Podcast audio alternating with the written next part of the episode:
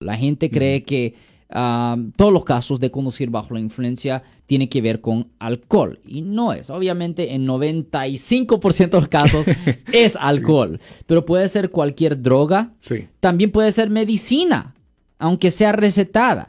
Eso puede ser la base para que le presenten cargos por manejar bajo la influencia. Le voy a dejar un ejemplo. Yo tengo un cliente que él ah, tiene cierta enfermedad y él tiene que tomar ah, cierta medicina. Sí. Lo siento por la interrupción, su video va a continuar monetariamente.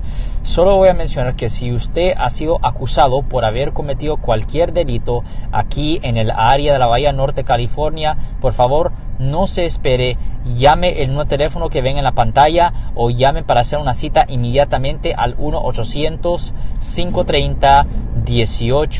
1-800-530-1800. Recuerden, yo soy el abogado Alexander Cross, abogado criminalista aquí en el área de la Bahía Norte, California. que le ayuda por la ansiedad, voy a decir.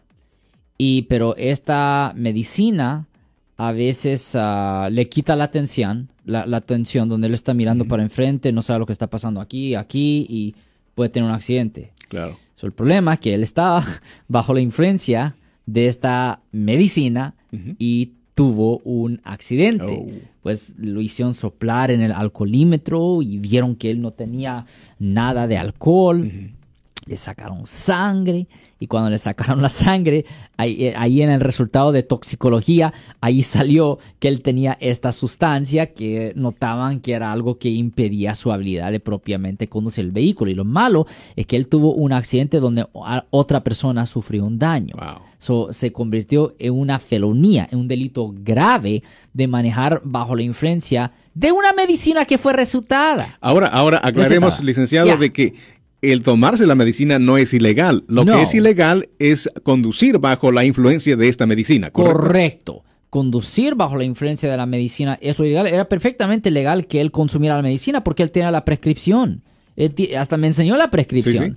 Simplemente que no puede estar manejando un vehículo y teniendo esta prescripción. Es- ese fue el problema. Y no solo eso, pero también había un menor de edad Oh, en el vehículo wow. también aparte. Sí, el punto es que you esta es una cosa, eh, no es una cosa peligrosa. La gente piensa, oh, pues es medicina recetada, ah, yo puedo manejar perfectamente bien. No, no, no, no, no. Si esto impide su habilidad de, de conducir un vehículo, no hace diferencia si usted tiene el permiso de tomar ah, eh, la medicina. Eso todavía no le da el permiso de conducir el vehículo, de conducir el vehículo a la vez que tiene la medicina en el sistema. So tiene que separar esas dos cosas, son Dos dos, cosas materias diferentes. separadas, Correcto. exactamente. Si les gustó este video, suscríbanse a este canal, aprieten el botón para suscribirse y si quieren notificación de otros videos en el futuro, toquen la campana para obtener notificaciones.